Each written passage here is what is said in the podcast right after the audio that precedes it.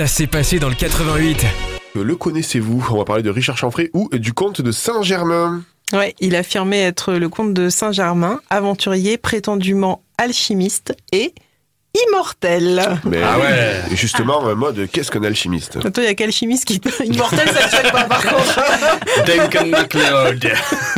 Alors, euh, un alchimiste, bah, c'est une personne qui pratique l'alchimie. Ah. Mais qu'est-ce que l'alchimie? Eh bien, c'est, je cite, un ensemble de pratiques et de spéculations en rapport avec la transmutation des métaux. En gros, le garçon, il t'explique qu'il peut transformer un morceau de plomb en or. euh, comme ça.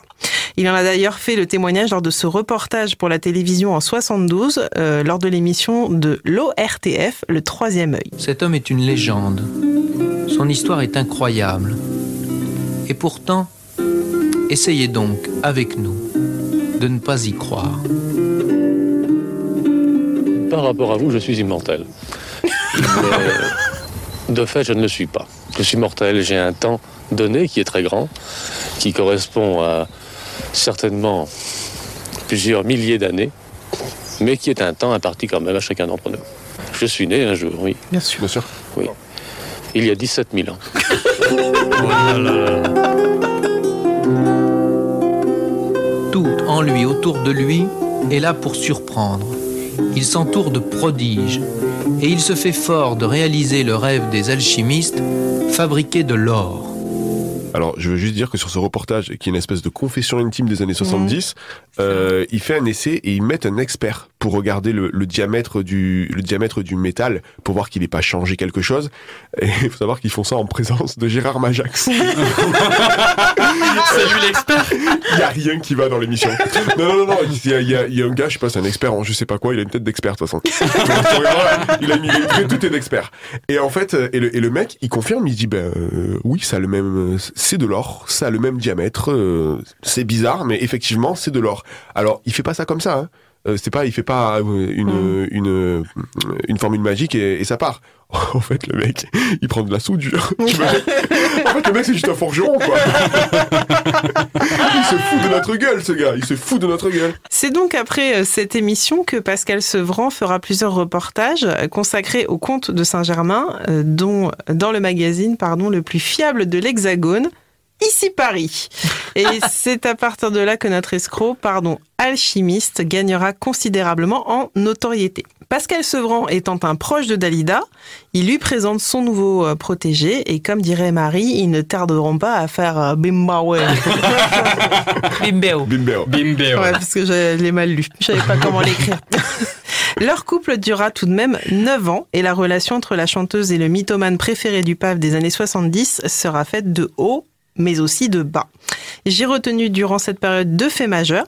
Le premier, c'est qu'en juin 78, notre alchimiste a essayé de buter le mari de la femme de ménage de Dalida. Ne me demandez pas pourquoi ou comment, bah, ça serait trop compliqué à expliquer.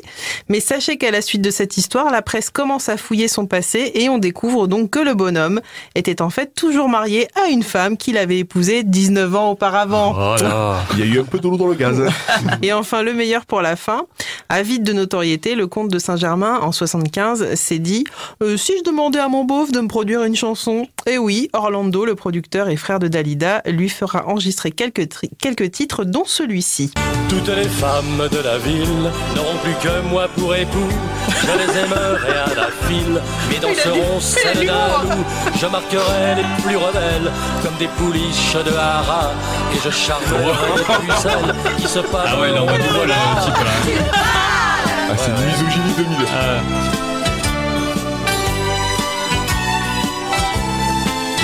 Je pourrais chasser les femelles comme un trappeur de l'Alaska pour collectionner leurs dentelles en hommage à Casanova. Les rues seront mon territoire que plus un homme ne violera. Je ferai l'amour pour l'histoire pour que mes fils ne l'oublient pas. Oh, menteur C'est le truc le plus crédible de la chanson. Menteur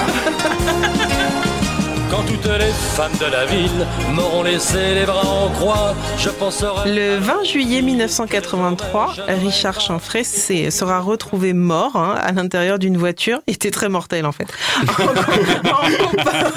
Il a vu 17 000 ans Eh, passer. mais oui, il était un peu vieux quand même.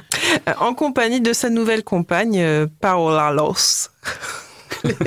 C'est ce que ça se prononce comme ça, je ne sais pas. Euh, Paola Los. Les amants se sont suicidés, asphyxiés dans une Renault 5.